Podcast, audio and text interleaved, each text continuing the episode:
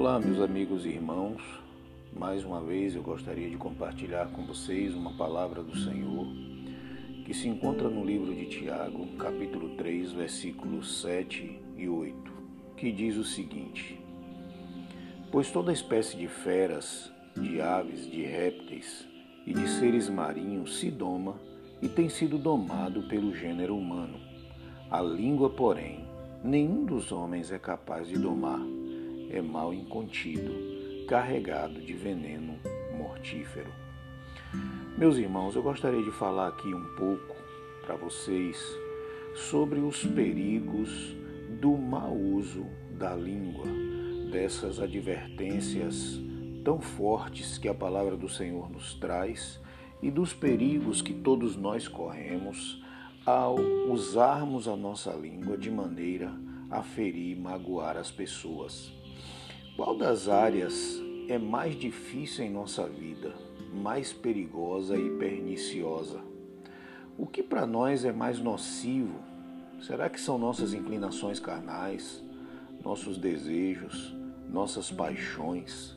Será que de fato o que mais nos põe em perigo com Deus e com o nosso irmão são as nossas inclinações que dizem respeito aos desejos da nossa carne. Muitas vezes, por falta de entendimento, nós consideramos que os pecados que estão relacionados aos desejos carnais são mais perigosos para nós.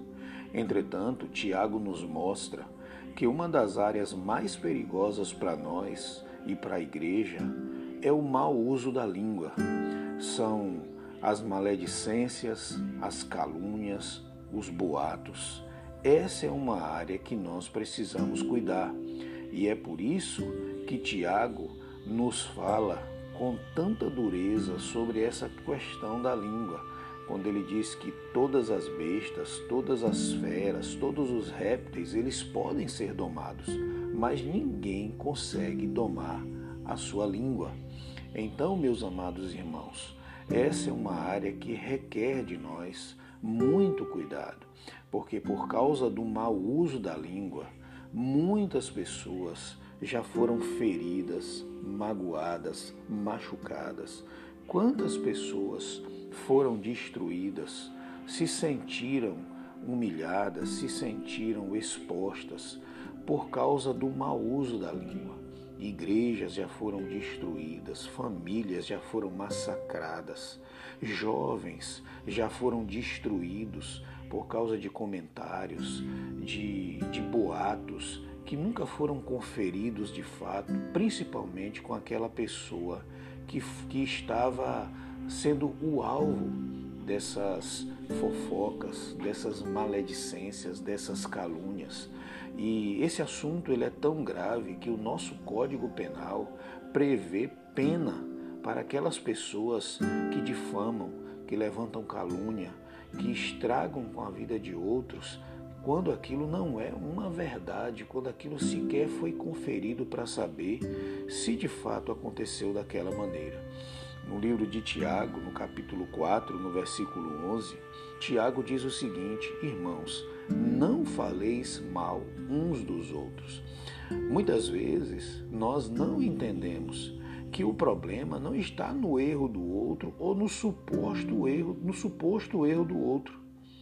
O problema aqui não são os erros daquele que nós achamos que ele fez algo de errado ou que nós ouvimos que ele fez algo de errado, mas sim a prática da maledicência. E é justamente isso que o apóstolo Tiago está atacando, dizendo: irmãos, não faleis mal uns dos outros, porque fala mal, caluniar, disseminar boatos, é, expor a vida das pessoas de maneira indevida, pode se transformar num hábito na vida de qualquer pessoa nós começamos de maneira proposital ou às vezes displicentemente, sem nenhuma responsabilidade, começamos a espalhar boatos ou aquilo que ouvimos acerca da vida de um irmão. A pessoa pode até ter problemas, a pessoa pode até ter cometido algum erro, mas não cabe a mim expor a vida dessa pessoa, disseminar boatos sobre a vida dessa pessoa. Às vezes nós não percebemos que o problema não está no outro. Nós é que temos um espírito crítico, julgador, perverso. É assim que acontece. Muitas vezes o problema está em mim e não naquela pessoa que errou ou naquele que nós ouvimos algo acerca dele e prontamente já saímos falando, disseminando calúnias pesadas que destroem com a imagem daquela pessoa que sequer sabe que o seu nome está envolvido em, determina, em uma coisa tão perniciosa e tão perigosa.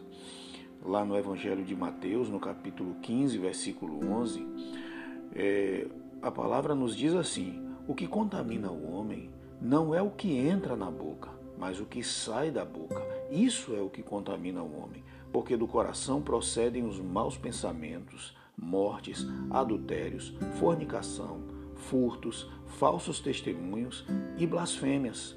Então, meus amados irmãos, é isso que destrói é isso que fere, que causa danos e causa rupturas nos relacionamentos. Cria um ambiente de desconfiança e de ressentimento entre nós.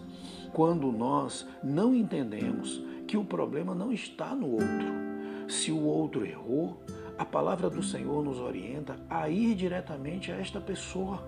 Quando eu levo o problema de uma pessoa para outros de maneira irresponsável, e vou destruindo a imagem daquela pessoa, vou levando aquela pessoa a uma total exposição sem que ela saiba o que está acontecendo. Isso é simplesmente maligno, diabólico, e é isso que Tiago está dizendo, que a língua é um pequeno membro que ela inflama o curso da natureza e ela também é inflamada pelo próprio inferno, nas maledicências, nas falas acerca da vida do outro, está um ambiente diabólico, maligno, pernicioso, que acaba com famílias, destrói vidas, destrói igrejas, destrói relacionamentos, cria um ambiente de desconfiança, cria um ambiente de insegurança, porque em vez de termos um ambiente terapêutico, um ambiente que cura, um ambiente que sara, onde nós possamos uns com os outros falar mesmo das nossas mazelas, das nossas fraquezas e debilidades, nós simplesmente saímos difamando e expondo a vida da pessoa e aí levamos essa pessoa, quando ela descobre que o seu nome está sendo usado dessa forma, ela não tem nem mais forças para prosseguir, porque se sente extremamente exposta. Tiago, no capítulo 3, no versículo 14, ele diz assim: Se pelo contrário Tendes em vós, em vosso coração, inveja amargurada e sentimento faccioso, nem vos glorieis disso, nem mintais contra a verdade. Esta não é a sabedoria que desce lá do alto, antes é terrena, animal e demoníaca.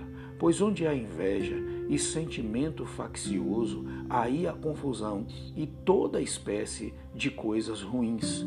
Então aqui Tiago está dizendo que se uma pessoa tem no coração inveja amargurada e sentimento faccioso, isso aqui, com esses sentimentos, uma pessoa não pode se enganar e mentir contra a verdade.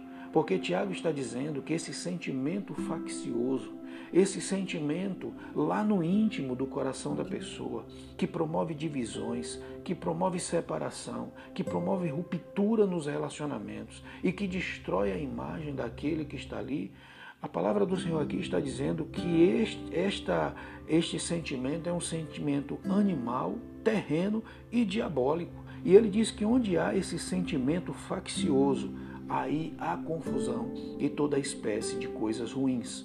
Meus amados irmãos, minhas amadas irmãs, cuidemos como nós lidamos com os problemas dos outros ou com a vida do outro. Precisamos entender que a vida do outro não nos diz respeito. Quanto menos informações nós tivermos acerca da vida do outro, melhor para a nossa saúde mental, para a nossa saúde emocional e para a nossa saúde espiritual.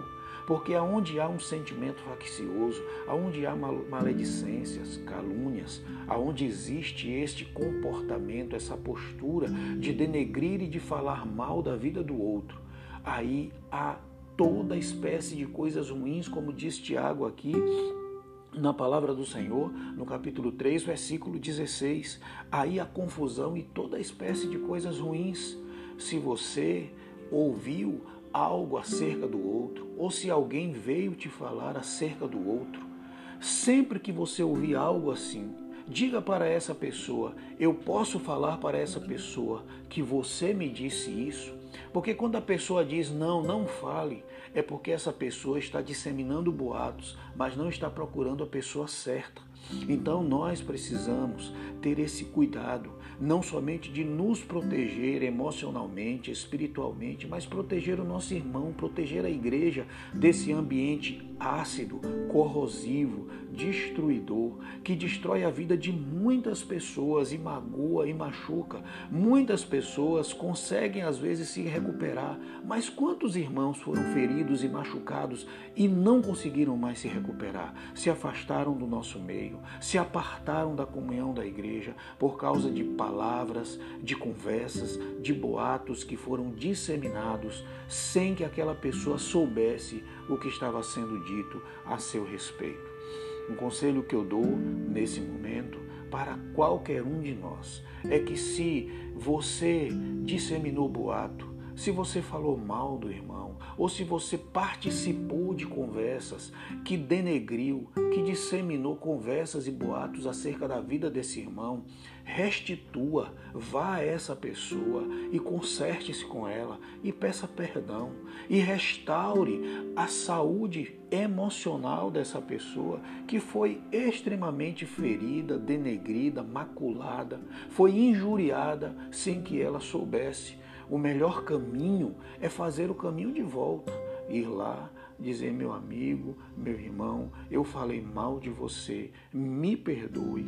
Eu disseminei um boato que não era verdadeiro ou expus um problema seu que eu não deveria ter feito. E assim, meus irmãos, nós traremos saúde espiritual, emocional para o seio da igreja do Senhor, para os nossos relacionamentos que nós possamos, com arrependimento no nosso coração, com tremor e temor no nosso coração, possamos criar na igreja e nos nossos relacionamentos familiares ou de trabalho ou em qualquer relacionamento que nós andarmos, que nós possamos promover a paz, que nós possamos, promover um ambiente terapêutico, um ambiente restaurador, um ambiente de vida e assim o nome de Cristo seja glorificado, a igreja seja cheia de vida, cheia de saúde e a igreja seja, seja cheia de verdade, cheia de pureza e da presença doce e gloriosa do Espírito Santo de Deus que restaura, cura e liberta. Que Deus abençoe a vida de cada um de vocês, no nome santo de Jesus.